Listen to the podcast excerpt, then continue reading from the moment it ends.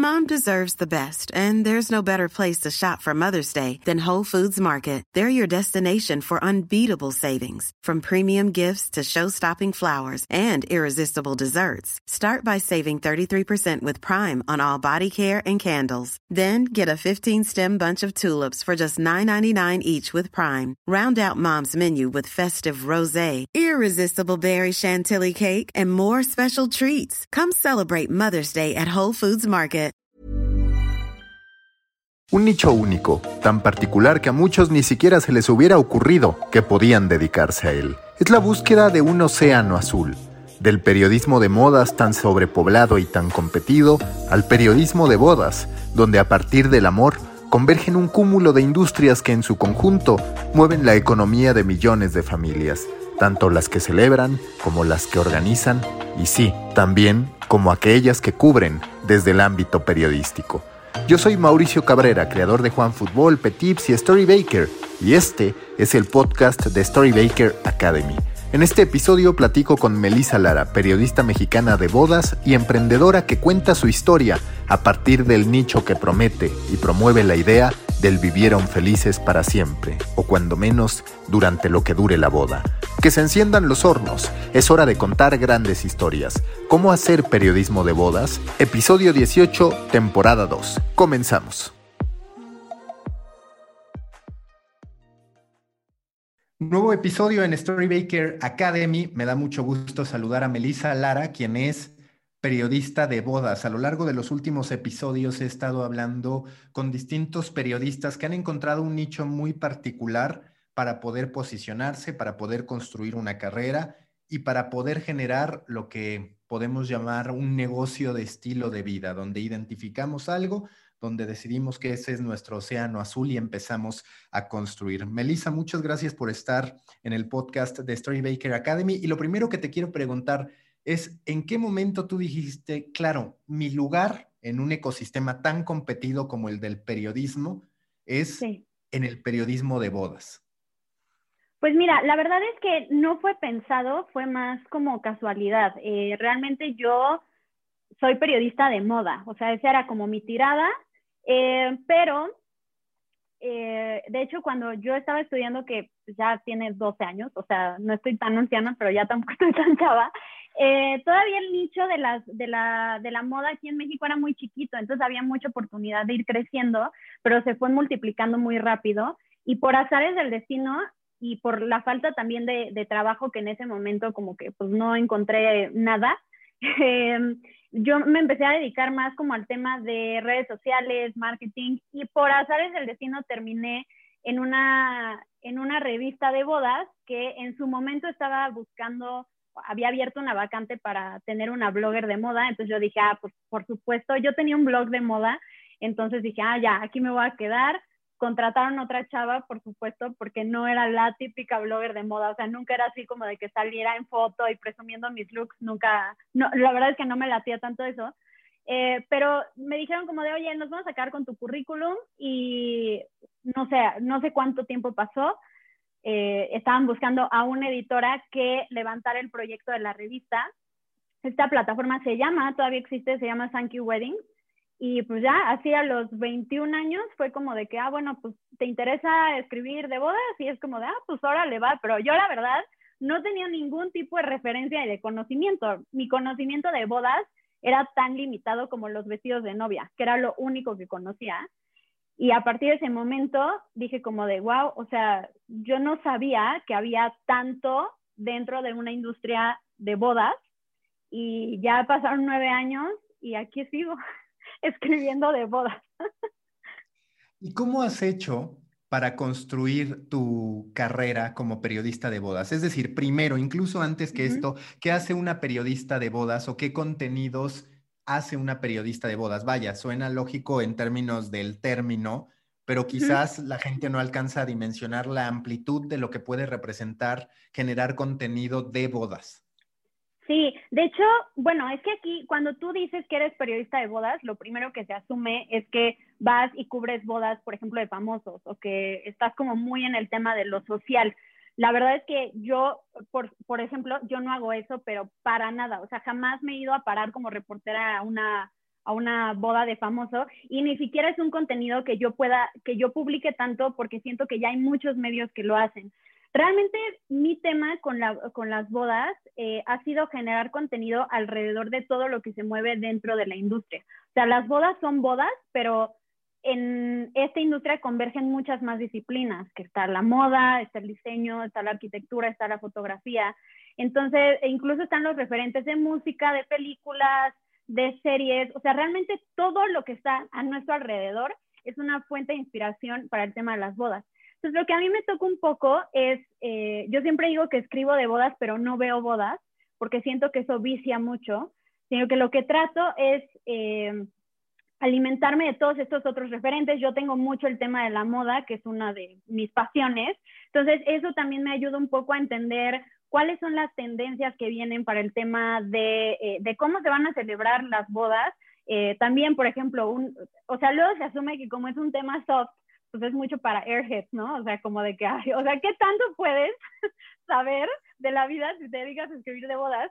Pero, por ejemplo, no se imaginan que todo este tema de la pandemia fue un golpe espantoso para la industria de las bodas. Y entonces ahí hay que empezar a pensar en cuál es ese tipo de contenido que puedes crear para no solamente informar, sino también para proponer. Ahorita ya hay toda una ola de nuevos formatos de bodas que se están haciendo, porque pues ya no puedes invitar a los 500 invitados que antes tenías. Eh, entonces son son temas que, que, vas agarrando, incluso el tema de cómo han cambiado los, los, looks de las novias, que ya no es el mismo vestido de novia, sino que ya hay como más experimentación en ese tema.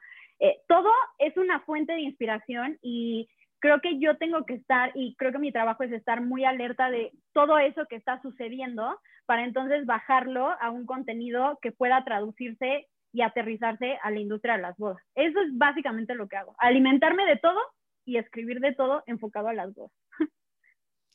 Y digamos, ya comentaste cómo fue que te acabaste convirtiendo en periodista de bodas, pero ¿en qué momento lo conviertes en parte de tu marca? Porque hay muchas personas que se hubieran podido encontrar con la misma situación, en la misma posición, lo harían por un tiempo y podrían permanecer ahí o no, pero no necesariamente se empaquetarían como periodista de bodas como tú lo hiciste. ¿En qué momento tú decides que quieres crear tu marca personal y que aparte lo vas a hacer con ese ángulo?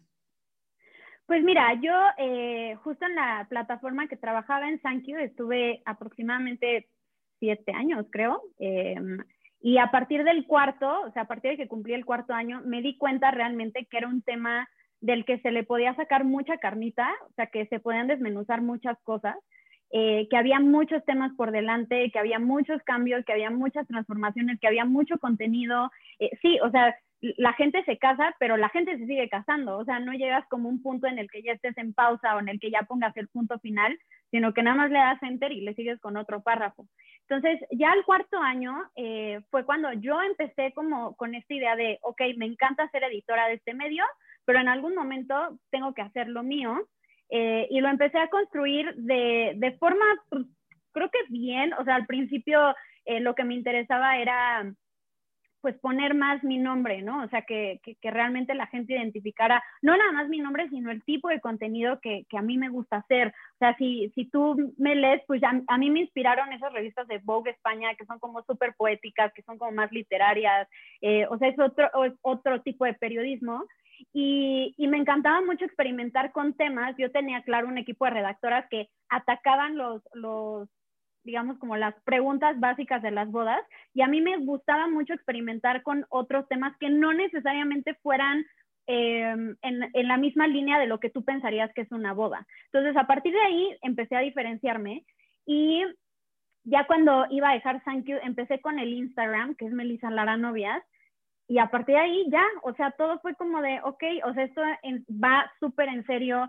Eh, obviamente el consumo de bodas pues es mayor. Eh, el también pues la responsabilidad de que justo ya eres una periodista de nicho, ya te empiezas a especializar en el tema, ya eres considerada una experta.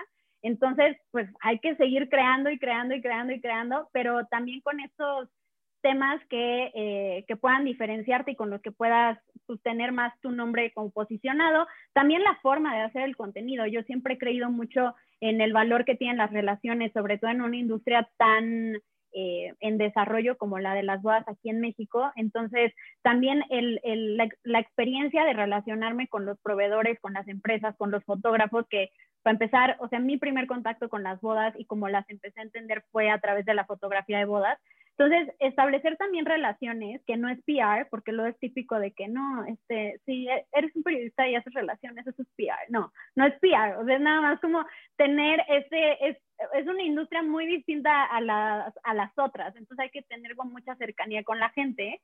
Em, y hace tres años, ya cuando el, el, Instagram era una, mi Instagram era una plataforma que ya por sí sola estaba generando contenido, eh, decidí que era momento pues ya de lanzarme hacia el vacío de forma independiente con un blog de bodas eh, que pues llevara mi nombre, como que también eso en su momento fue que, ay, jole, ¿cómo le pongo? ¿Cómo le pongo? o sea, como que me quise volar la cabeza con un nombre súper original, lo dije como, bueno, ya, Melissa Lara.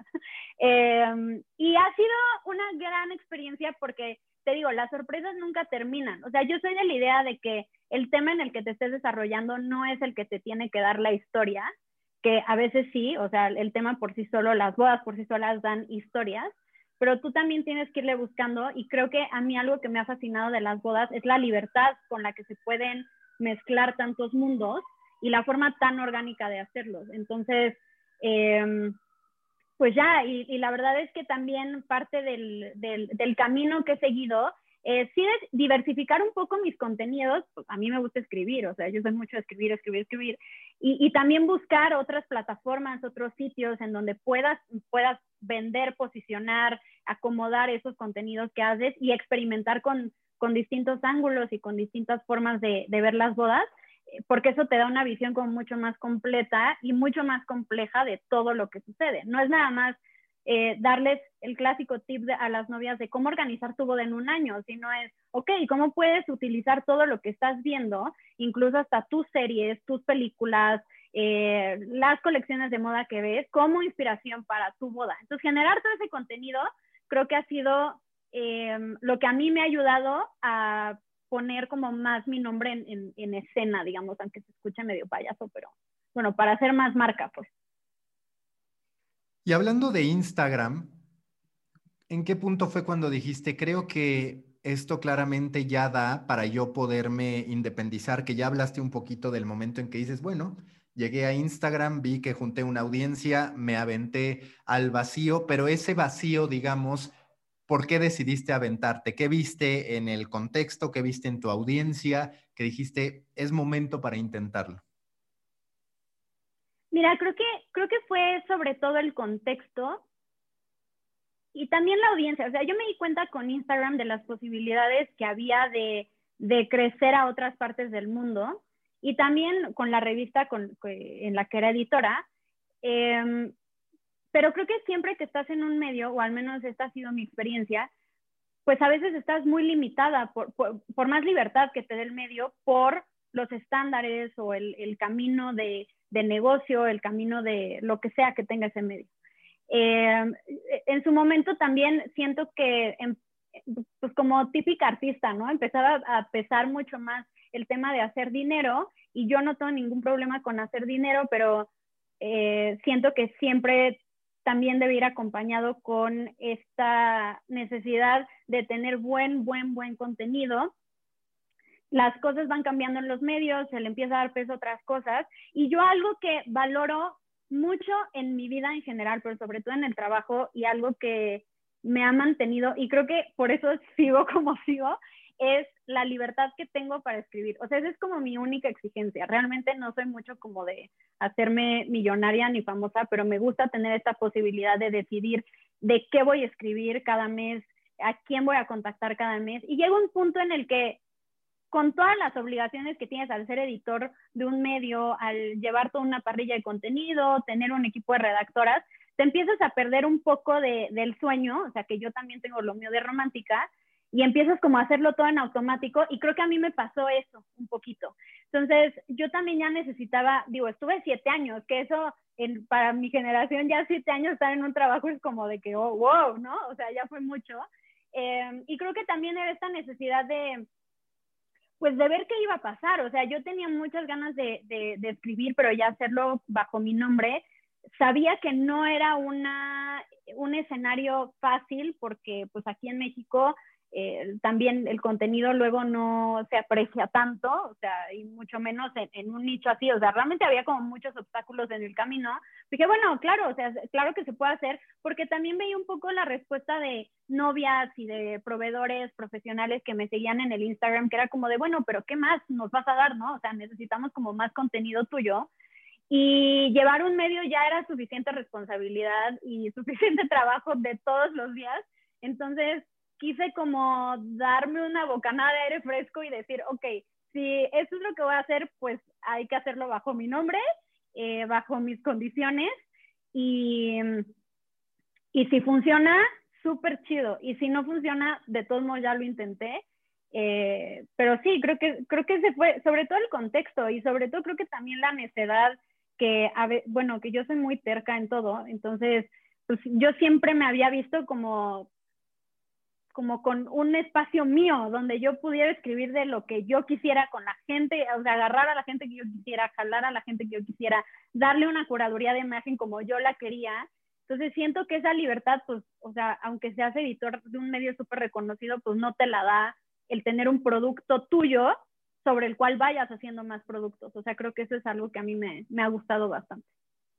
¿Y quiénes hoy son tus clientes? Es decir, tú haces contenido y claramente, como dices, te contacta gente de la industria, desde novios que están por casarse, pero también fotógrafos. Digamos, si habláramos de Melissa Lara como negocio, ¿cómo es que se hace de ingresos? Pues Melissa Lara tiene, eh, bueno, los clientes son los profesionales de boda. Eh, la forma en la que se hace negocio es a través de, cómo se mueve ese contenido. Yo, por ejemplo, eh, sí tengo algunos servicios que ya están como muy bien especificados y algo que siento que también los diferencia es toda esta parte del marketing digital, de conocer deseo, de saber cómo va a posicionar un texto, de saber cuál es el tipo de historia que las novias están buscando, de acuerdo con incluso los motores de búsqueda, todo este tipo de cosas.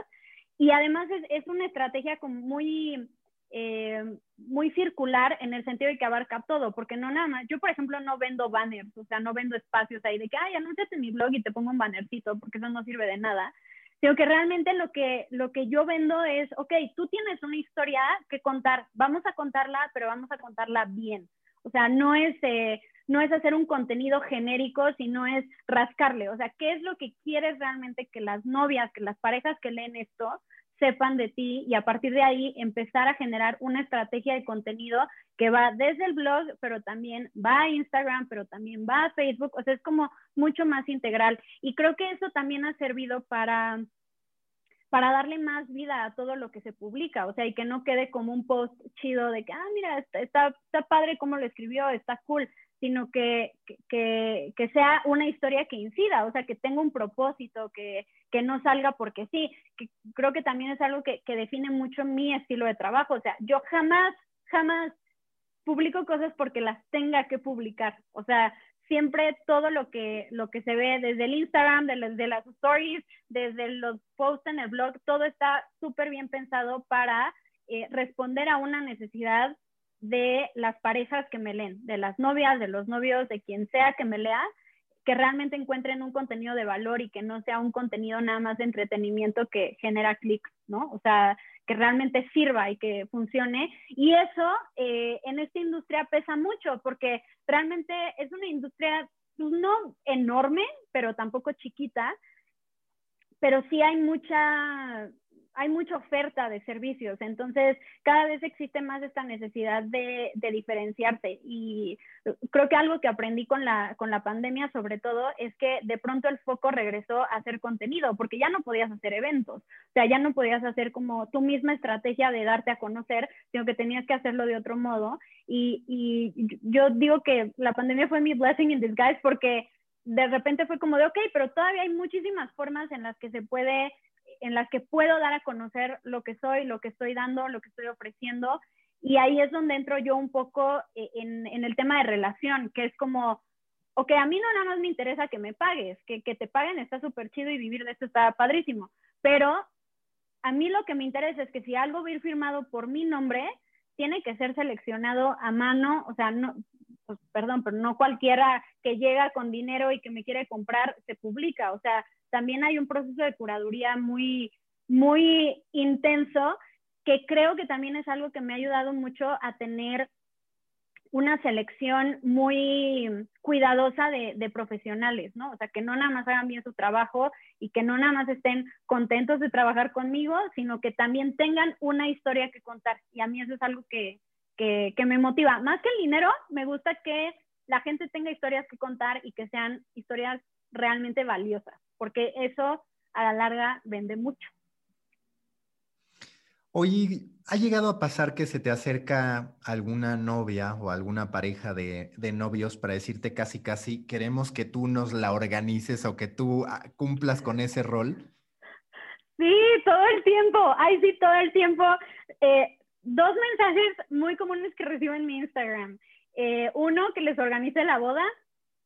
Eh, porque claro, pues en la mente de la novia es como de, a ver, ella escribe de bodas, pues seguro sabe cómo organizar una boda. No, yo jamás haría eso, o sea, jamás me metería en esos embrollos porque son muy complejos. Y la otra, eh, como realmente mi relación más cercana es con la foto de bodas, luego si, si tú te ves a mi Instagram, pues hay trabajo de muchos fotógrafos mexicanos, que también es algo que busco impulsar mucho, que es como de, a ver, tenemos una industria muy cañona aquí en México, pues vamos a darla a conocer, ¿no? Eh, entonces también asumen que pues, pues yo también soy buena para tomar fotos, ¿no? Entonces esas son las dos, que les organice la boda o que les tome las fotos de sus bodas. Eh, siempre las canalizo con alguien que sea experto y que sea bueno en eso, pero fuera de escribir de bodas, creo que jamás me metería en otro ramo de esta industria, porque sí es, es, es muy, es muy difícil, es muy difícil. Que yo te quiero preguntar, porque desde que escuché lo que hacías, que lo conocí a través de Clubhouse, donde pues verdaderamente habíamos coincidido hasta antes de, vernos o de escucharnos por acá, se me ha venido mucho a la cabeza. A ver, el rol de la periodista de bodas es 100% una oportunidad hollywoodense, si así lo quieres llamar. ¿Por qué? Porque siempre hay un deseo de hacer algo en torno a una boda y siempre escogen a la wedding planner. Eso es lo, más habitual. O a la mejor amiga que de algún modo luego se mete en un embrollo con el novio, en fin, e, esos son los escenarios que están pero realmente no hay, posiblemente sí, pero yo no lo conozco, nada tan enfocado a la periodista de bodas. Y tendría sentido que en algún momento hubiera un, yo qué sé, un podcast de ficción o una película de ficción fundamentada en una periodista de bodas. Es decir, es un muy buen personaje que puedes crecer también en los ecosistemas de ficción para llevarlo a audio o video de long format. Sí, de hecho, eh, bueno, aquí en México pues casi no, porque realmente hay, hay medios que están enfocados en bodas, pero hay pocos periodistas que nada más se dedican a bodas. De hecho, no sé si hay alguien más, seguro sí, pero no voy a pecar de estar de chismosa.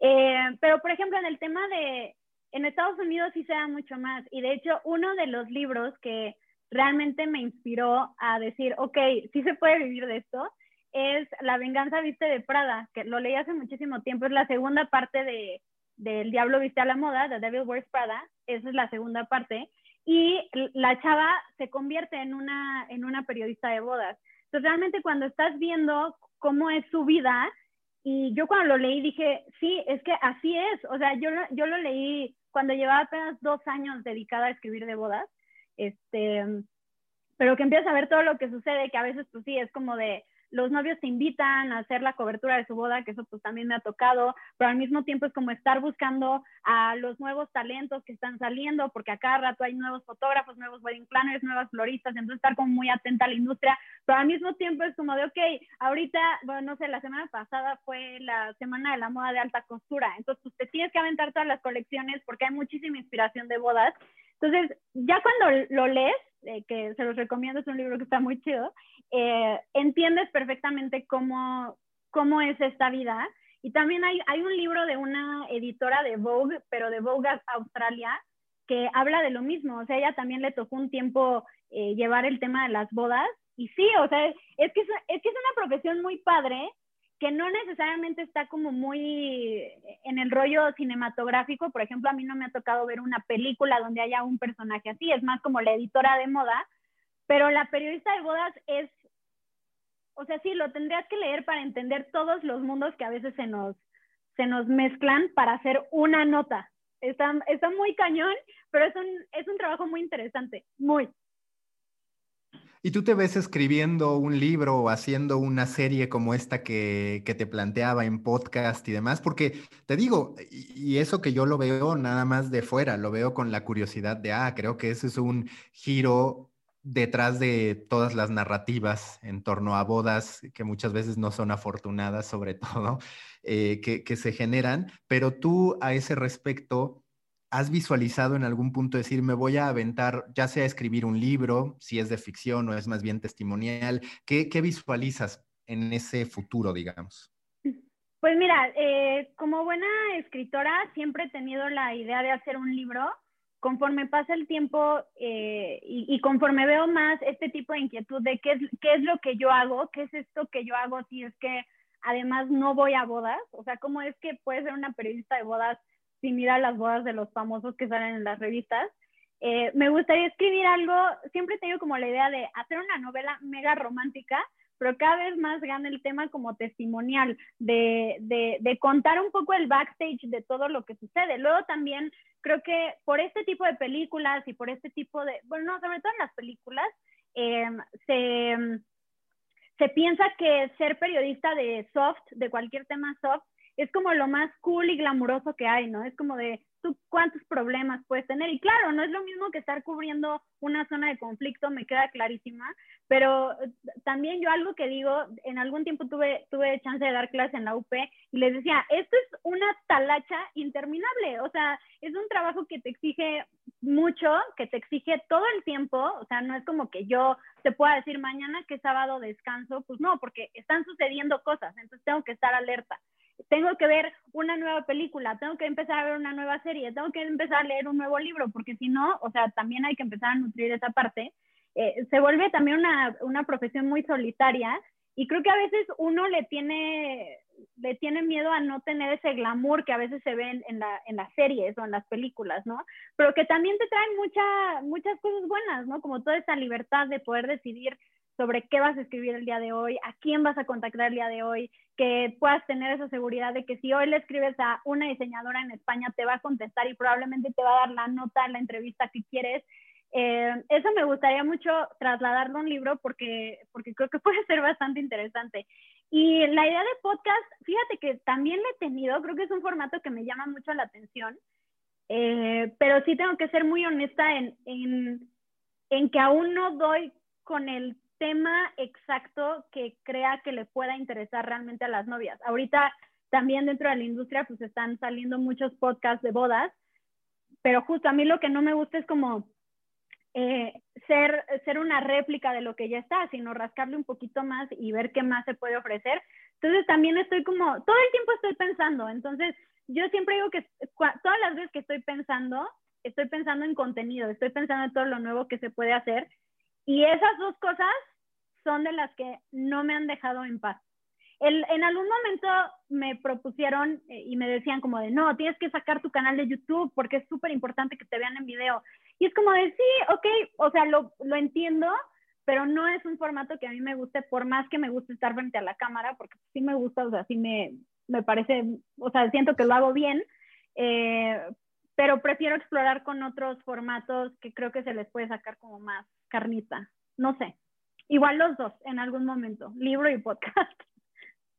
¿Cómo trazas ese punto en el que, claro, a ver, cuando alguien está organizando su boda, hay una aspiración de que sea memorable, pero también es cierto que siempre llega el golpe de realidad del presupuesto. Habrá gente que por fortuna tenga mucho dinero y entonces no hay tanta complicación, pero vamos, que el gran porcentaje de la población en México no necesariamente va a tener esos grandes presupuestos. Entonces, ¿Tú cómo equilibras, digamos, entre sí las referencias, toda la alta boda, si cabe el término, pero también, digamos, pues eh, aterrizándolo a las posibilidades de una pareja que tenga sí recursos económicos, pero que pues no necesariamente son multimillonarios y demás.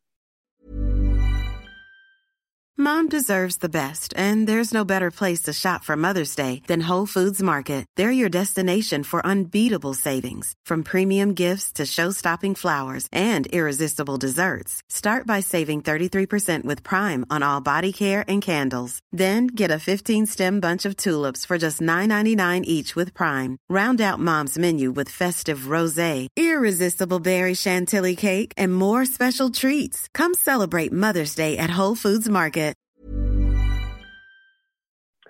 Pues mira, para empezar, yo eh, no es que no me guste la alta boda, pero creo que el estilo de bodas que yo trato de impulsar van, sí se separan un poquito de, eso. O sea, lo que a mí me interesa mucho y, por eso también es esta búsqueda muy exhaustiva de, talentos que tengan eh, lo que se necesita, es eh, bodas que ahorita dentro de la industria se le conoce como bodas con intención que realmente es como la boda entendida como una celebración eh, que, que, que, se alimenta de muchas emociones y a través de la cual puedes crear una experiencia súper bonita, pero no es, ya no es necesario ni es obligatorio que termines endeudado o que termines eh, gastándote todos tus ahorros por un, por un día, sino que eh, hay una necesidad mucho más fuerte y cada vez más de hacer bodas eh, primero, que paguen los novios, porque eso cada vez es más común, aunque todavía hay novias que pues, les pagan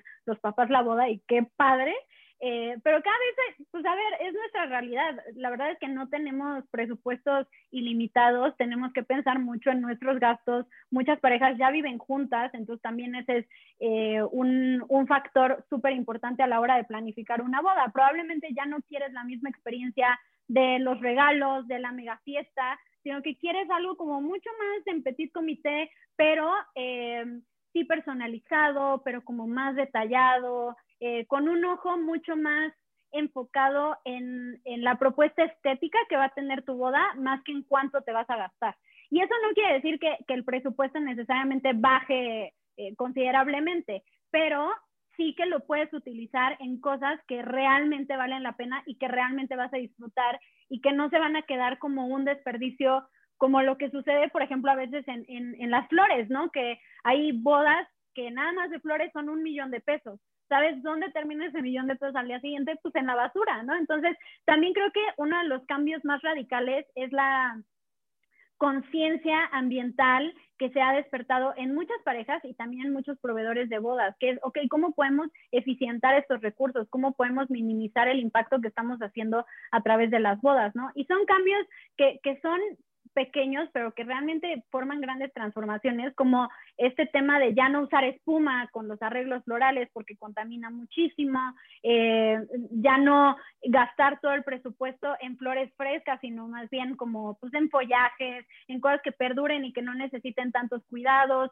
Eh, minimizar el tema de, de, los invitados, el tema de la comida, los espacios que sean al aire libre, que no necesiten tanta producción, iluminación, no, no sé, como que hay de todo. Y, y, el tipo de bodas que a mí también me gusta es este tipo de bodas que están, en la que los novios están muy, muy, muy enfocados en un servicio en particular. O sea, hay novios que definitivamente quieren hacer un antro el día de su boda y que el foco está en tener a un súper buen DJ y todo lo demás, y, alcohol. Todo lo demás les vale. O sea, si te supo bien la comida, qué padre. Si te manchaste, qué padre. O sea, realmente lo que les importa es la ambientación. Hay otros novios a los que les importa mucho más el tema del banquete y lo hacen o sea, como artesanía, de que van y contratan un súper buen chef y entonces es toda la experiencia gastronómica. Y creo que para allá va mucho el tema de las bodas, a construir experiencias que vayan muy eh, encaminadas o que vayan muy en relación con la personalidad y con el carácter que tengan los novios, no tanto con el hecho de cumplir con protocolos o cumplir con tradiciones o cumplir con un, con un eh, presupuesto ilimitado, porque solamente si tienes un presupuesto ilimitado se logran grandes cosas, eso, eso ya ahorita ya no se usa, es como de no, o sea, es que lo bueno empieza después, o sea, ¿cómo vas a pagar la renta? ¿Cómo vas a pagar hay muchos novios que, por ejemplo, tienen el foco puesto en su luna de miel, entonces pueden hacer una boda súper chiquita, con muy bajo presupuesto, pero que se convierte en una experiencia que sea para ellos, o sea, cercana, que realmente la vivan, que realmente la disfruten y que no nada más se quede como en un de que, ah, mi boda estuvo bien padre, no sé quién fue, pero estuvo bien padre porque gasté muchísimo dinero. O sea, creo que eso, sí trato de huirle mucho a eso. O sea, me gusta que, que los novios con este contenido que yo también defino como integrador en mi blog, encuentren con la personalidad que sea que tengan todo lo que, toda la inspiración o todo, todo ese contenido de valor que realmente pueda traducirse a una boda que sea de ellos y no para los invitados, que eso también ha sido un cambio bastante interesante y que ya era necesario. Y justo te quiero preguntar, hace rato hablabas de que tú has hecho coberturas de bodas. ¿Cómo se hace una cobertura de bodas? Digamos, ¿en qué consiste? Pues mira, es estar, es como ser un proveedor más. Entonces, eh, de hecho, hace dos años, un año, pero no me acuerdo, eh, fui a cubrir una boda a Valle de Bravo. Y entonces llegar, pues desde el día anterior, porque el día anterior pues, era la callejoneada, era además la primera callejoneada que se iba a hacer en Valle de Bravo, con una banda de estudiantina, pero de puros niños, que estaba espectacular. Entonces llegar, eh, hacer base, ¿no? Eh, irte al primer evento, estar subiendo, estar tomando notas, y aquí sí entra mucho como la destreza que tengas, que creo que es muy de periodista, que es estar viendo, pero al mismo tiempo estar como escribiendo en la mente lo que ya sabes que después vas a pasar a, tu computadora o a tu papel o a lo que sea. Entonces, es tomar muchas fotos. Yo también iba a hacer la cobertura eh, a través de Instagram. Entonces, era tus fotos, videos. Em, eh, me acuerdo perfecto que ese día que fue la, la callejoneada en Valle de Bravo, no me acuerdo cuántos pasos di, pero fueron más de 15 mil, de estar corriendo y de estar siguiendo a los niños y de no perderte a los invitados y de estar viendo cómo iban interactuando y que el mezcalito y que la gente, de repente, en algún momento me acuerdo que la callejoneada quedó como estancada porque era la primera vez que se hacía, entonces no habían dispuesto pues toda, o, o no tenían muy claro cómo disponer de las calles, entonces hizo un tráfico espantoso, estábamos ahí como viendo por dónde pasábamos Em, y luego es, es, es, ver también qué están haciendo los novios, ¿no? Eso el día, el día anterior. Eh, pero el día de la boda, ahí sí es un trabajo, o sea, tremendo, porque es desde el primer minuto en el que a la novia le están arreglando es ver, por ejemplo, el vestido de novia que escogió. Y aquí también a mí me ha servido mucho el conocimiento que tengo de moda, porque es como ver más allá de que, ah, el vestido de novia estuvo muy bonito, ¿no? Es como, ok, pero ¿qué te las trae? Pero ¿qué detalles trae? Eh, ¿Por qué lo escogió así? Esa vez ella había escogido un vestido de novia de Benito Santos con un con un como escote en la espalda para que se le viera el tatuaje. Entonces, quedaba justo el, el, hoyito de la espalda donde se le veía el tatuaje porque era algo muy importante para ella. Entonces es también como estar preguntando este tipo de cosas, es hablar con la mamá, es estar escuchando las pláticas, que también ahí yo lo que pido mucho cuando me llegan a invitar es libertad total. O sea, yo voy a abrir puertas que normalmente estarían cerradas, meterte al chisme con el novio, ver si ya se le subieron las chelas, si se puso borracho, que en esa ocasión no pasó, pero bueno. Eh, es acompañar en la, en la ceremonia, qué es lo que está pasando, cómo lo está viviendo el novio, porque los dos están separados, qué está pasando en la parte del novio, cómo está decorada la ceremonia, con qué canción entraron, que eso también ayuda mucho si todo el tiempo estás escuchando música, ya la reconoces perfectamente, eh, cómo fue la ceremonia. En esa, en esa boda fue una ceremonia espiritual, entonces ahí pues, también te tienes que meter al tema de cuál es el significado de esa ceremonia, con qué canción entraron los novios a la fiesta, o sea, es estar al pendiente de, de hecho me tocó esa vez entrevistar al, a la empresa que hizo el banquete, porque era un banquete 100% vegetariano, el novio era vegetariano, entonces era un banquete 100% vegetariano, que tenían mucho miedo de que los invitados no fueran a, no les fuera a encantar el tema de que no hubiera carne o pollo o algo así como macizo, pues. Em, entonces es como entrar y ver, ok, ¿de qué está compuesto el platillo? ¿Por qué esos sabores? Eh, ¿Cómo lo preparan? O sea, te tienes que volver experta en todo, hasta en el tipo de flores, que eso la verdad es que yo todavía no lo domino. eh, para que ya después sea como bajar todo y darle una estructura de lo que pasó primero, hacer tu crónica de color desde lo que pasó primero hasta cómo terminó la boda y quién se cayó y cómo estuvo la fiesta, todo. O sea, es repasarlo todito. ¿Y cuál es el entregable, digamos, para los novios? A ver, la parte de Instagram obviamente la comprendo a la, perfección y demás, pero cuando hablas de lo que escribes y demás, ¿lo publicas en algún sitio o se los das con un impreso? En fin, ¿cuál es la, gama o el entregable que se genera a ese respecto? No, el, entregable realmente es tener un, un, lugar en el blog. O sea, yo de hecho tengo una sección de Real Weddings, que son bodas reales, no de la realeza, sino bodas de Adebis, pues. Eh, y entonces, pues tener ese, ese pedazo de contenido que es una recapitulación de todo lo que viviste en tu boda y que al final de cuentas, pues no, no termina en, una, en, en, un papel que pues probablemente luego pierdes, o sea, luego lo desechas y luego ya no sabes dónde quedó. Así que realmente tienes la certeza que mientras yo siga pagando el sitio, tu boda siempre va a estar ahí hasta que se acabe Melissa Lara, ¿no? Que no creo que se acabe pronto, eh, pero es también como darle esa, un poquito de trascendencia a la historia, o sea, que se siga contando y que no nada más tú como pareja que, que la viviste la puedas seguir viviendo, sino que otras parejas también luego sean como, ah, ok, esto se puede hacer, ¿no? Esa boda en particular fue, fue muy única por todos los detalles que normalmente no hay en una boda. Eh, entonces también justo es como buscarle ese, rascarle a las bodas que se celebran y qué se está haciendo diferente en ellas, porque esas mismas son el contenido que te da todo lo demás. ¿Te ha tocado alguna historia frustrada? Fíjate que no, la verdad es que ahí sí tengo que reconocer que quienes hacen la magia, que son los wedding planners, son muy buenos, o sea, de verdad son buenísimos. No dejan que absolutamente nada se salga de control. Y cuando me ha tocado cubrir bodas, sí son muy...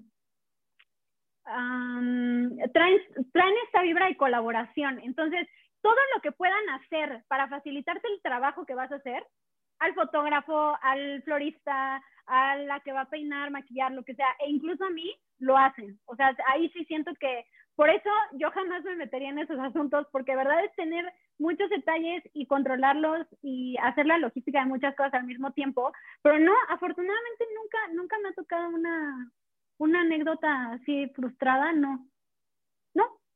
Es muy buena la industria de las bodas, es muy, es muy amable también, eso tiene de bueno. Y de un novio que diga que no, pues tampoco es tan habitual, ¿no? No, luego ya te encuentras, o sea, y esto, pero es como más interno, todas las las anécdotas pues, de las wedding planners de todo lo que puede llegar a suceder en una boda, que ahí sí te vas para atrás, ¿no? O sea, desde, pues, o sea, desde el típico cuernazo que se ponen los novios los dos el mero día de la boda, hasta que alguien definitivo se le pasaron las copas y desapareció, eh, alguien que iba enfermo, me acuerdo que no sé, hay, por ahí una historia de, de, de, un novio que iba recién operado y que se casó y que luego fue como de, bueno, eh, dejó a la novia en la fiesta y que lo disfrutes, pero yo ya me voy a dormir. O sea, hay, hay todo este tipo de historias que son bien chistosas y que luego también los mismos wedding planners eh, muchas veces me dicen como de, Mer, deberías hacer un libro de todos estos chismes que pasan, porque te vas para atrás de todas las cosas que ven ellos, que ellos sí, por ejemplo, una wedding planner y un fotógrafo pues ya está mucho más metido en toda la historia de la pareja y en todo lo que sucede en la boda. O sea, un fotógrafo está contigo pegado aquí, o sea, 12 horas que dure la boda, está todo el tiempo. Entonces, luego escucharlos es muy, es muy llamativo por todas las historias que traen, que traen buen chisme. Ellos sí traen buen chisme. Oye, para ir concretando, si tú tuvieras que recomendarle a la gente, lanzarle una serie de consejos, que quieran emprender en un nicho particular dentro del periodismo, ¿cuáles serían esas tres recomendaciones que, tú les darías, independientemente del nicho periodístico que quieran, pero qué consejos les darías? Mira, yo creo que lo primero es que tienes que conectar con tu ñoñazo interior y sumergirte por completo en todo y absolutamente todo lo que tenga que ver con ese, con ese nicho. Em, sin la necesidad de que, por ejemplo, en el tema de moda, pues no es que tengas que ser diseñador de modas para entender de telas, es que pues te tienes que meter porque, o de cómo se configura un vestido, un vestido, un vestido de novia, las partes que tiene, no sé.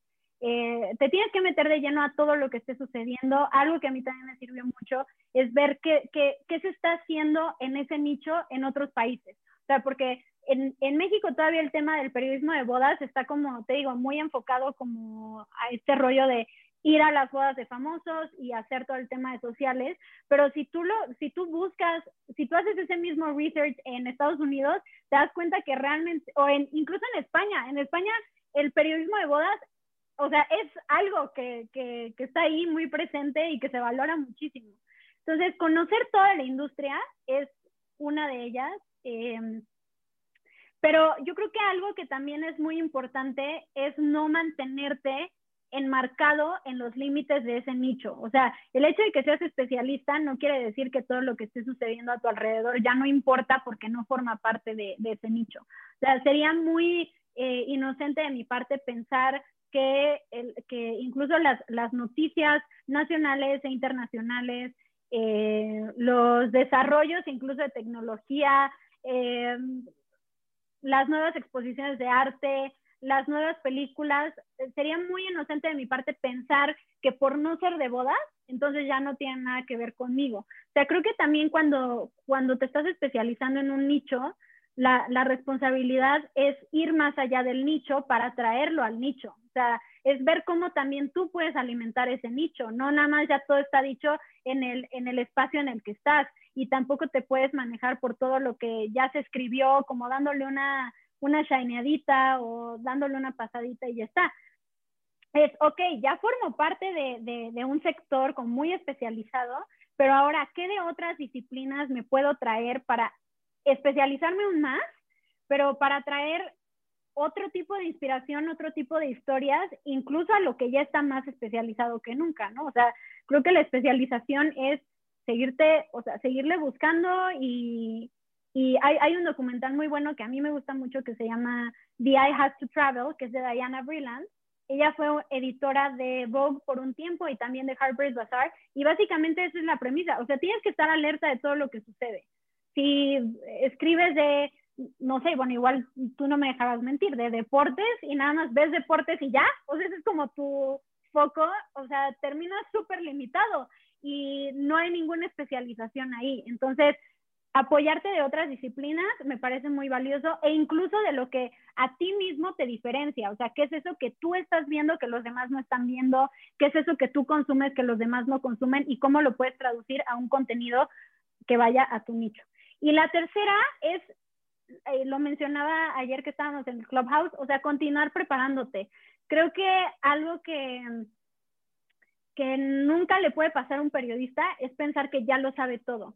O sea, que el hecho de que escribas bien no quiere decir que ya tu carrera está como con moñito y de que ya tienes un 10 porque están pasando muchísimas cosas en el tema, por ejemplo, digital. Bueno, yo siempre empecé en digital, estuve muy poquito tiempo en print, pero luego te das cuenta de todo lo que está pasando, de los cambios que hay en cuánto tiene que, este, cuánta extensión debe tener tu nota para que sea mejor para Google, cómo cambia el tema de las palabras clave, cómo cambia el tema de cómo quieres posicionar una historia, eh, cómo la vas a vender, o sea, todo este tema de lo que está pasando en redes cómo cambia el algoritmo de Instagram y cómo ese algoritmo de Instagram te afecta a ti, que ahorita sí es una fregadera, eh, cómo puedes aprovechar Facebook y los nuevos productos de Facebook para posicionar tu contenido, qué otras plataformas puedes utilizar para diversificarte un poco como Medium, por ejemplo, que también es una plataforma bastante amable, eh, y, seguir especializándote, eh, seguir estudiando, no pensar que,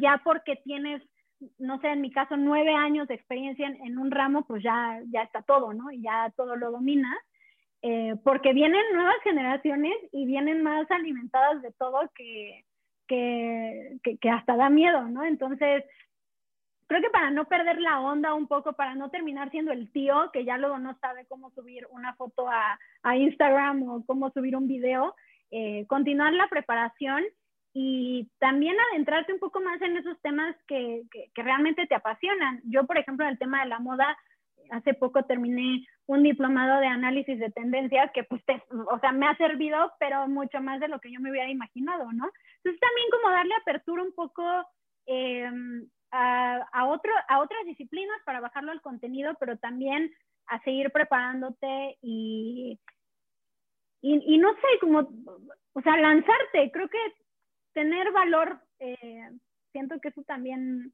y, y también saber que que seas especialista no, no quiere decir que seas o que estés como en un camino de fama, que luego también eso puede llegar a confundirse un poco de ego, ¿no? Sino, pues que realmente, ¿qué le vas a aportar a ese nicho? Y, y era lo que te decía hace rato, el, el, el, nicho no te da la historia, o sea, el nicho no es responsable de darte la historia o la industria no es responsable de darte la historia, te da lo que tiene, pero al final yo creo que tú tienes como periodista y como generador de contenido una responsabilidad de ver qué hay más allá. Si tú crees en este momento, quien sea que esté escuchando, que TikTok no te sirve para absolutamente nada, estás muy equivocado. Entonces lo tienes que bajar. No tienes que subir TikTok, pero lo tienes que bajar. En su momento era Snapchat, eh, o sea, es Instagram, es estar buscando, es ver las nuevas series que están saliendo, o sea, estarte alimentando porque toda, toda referencia que consumes en algún momento se traduce en la forma en que escribes y eso ayuda a tenerte, o, más bien a diseñarte un sello o a diferenciarte con lo que estás haciendo. Última pregunta, en tres años, ¿dónde quisieras ver a Melisa Lara la persona, pero también a Melisa Lara novias, por decirlo de alguna manera? Mira, una de, los, de las metas que tengo muy claras es, eh, me gustaría empezar a a llevar mi contenido a otras partes del mundo. Ahorita lo tengo muy presente el tema de España. Me gusta mucho el contenido de bodas que hacen en España y, y creo que, que, puedo hacer algo, algo por ahí. Eh, me gustaría mucho eso.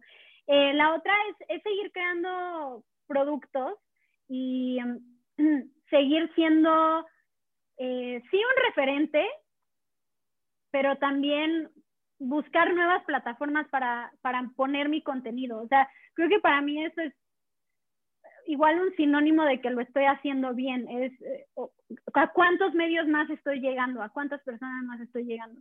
Eh, creo que también ya el tema del libro, sí, o sea, súper sí lo veo, tiene que ser antes de que cumpla 35 años. Eh, es algo que, que, te digo, que no me deja en paz y que, y que despierto mucho con la inquietud de decir, ok, ¿cómo le voy a hacer para darle forma?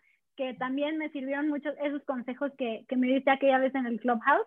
Em, pero sí, realmente, a ver, mi, mi foco está aquí en México, mi sede está aquí en México, pero claro que me gustaría estar, cuando ya esta mugre pandemia lo permita, estar cubriendo este, semanas de la moda de novias en, en, otras partes del mundo, estar hablando de frente con diseñadores, estar conectándome con otros profesionales que ahorita, con los que ahorita puedo conectar a través de plataformas como Clubhouse, Instagram y etcétera, pero con los que pueda tener mucha más relación. Eh, y sobre todo, y esto es algo muy cliché y muy romántico mío, eh, siempre darle prioridad a la libertad. O sea, donde esté la oportunidad de escribir con libertad, ahí quiero estar. Em, y, llevar el blog a... Mira, yo tomé clases en una escuela de emprendedoras, que es Victoria 147, y algo que, que decía en mi primer día de, de, clases es que a mí me gustaría ser la más Stuart mexicana. Entonces, para allá voy. En eso estoy trabajando y es un trabajo que nunca termina, pero ahí estoy. O sea, obviamente me gustaría que el blog ya no nada más fuera conmigo, sino que hubiera un equipo de redactores, que no necesariamente niñas, sino también hombres, em, que no fueran nada más entendidos en el tema de las bodas, sino en otras disciplinas, que creo que eso alimenta bastante, bastante el contenido. Entonces, crecer y también seguir posicionando mi nombre en otras plataformas, en otras revistas, en otros rincones del mundo. Eso, eso me gustaría me haría muy feliz. Muchas gracias, Melissa, y mucha suerte. Muchas gracias, Mauricio. Me encantó estar aquí. Mom deserves the best, and there's no better place to shop for Mother's Day than Whole Foods Market. They're your destination for unbeatable savings, from premium gifts to show-stopping flowers and irresistible desserts. Start by saving 33% with Prime on all body care and candles. Then get a 15-stem bunch of tulips for just $9.99 each with Prime. Round out Mom's menu with festive rosé, irresistible berry chantilly cake, and more special treats. Come celebrate Mother's Day at Whole Foods Market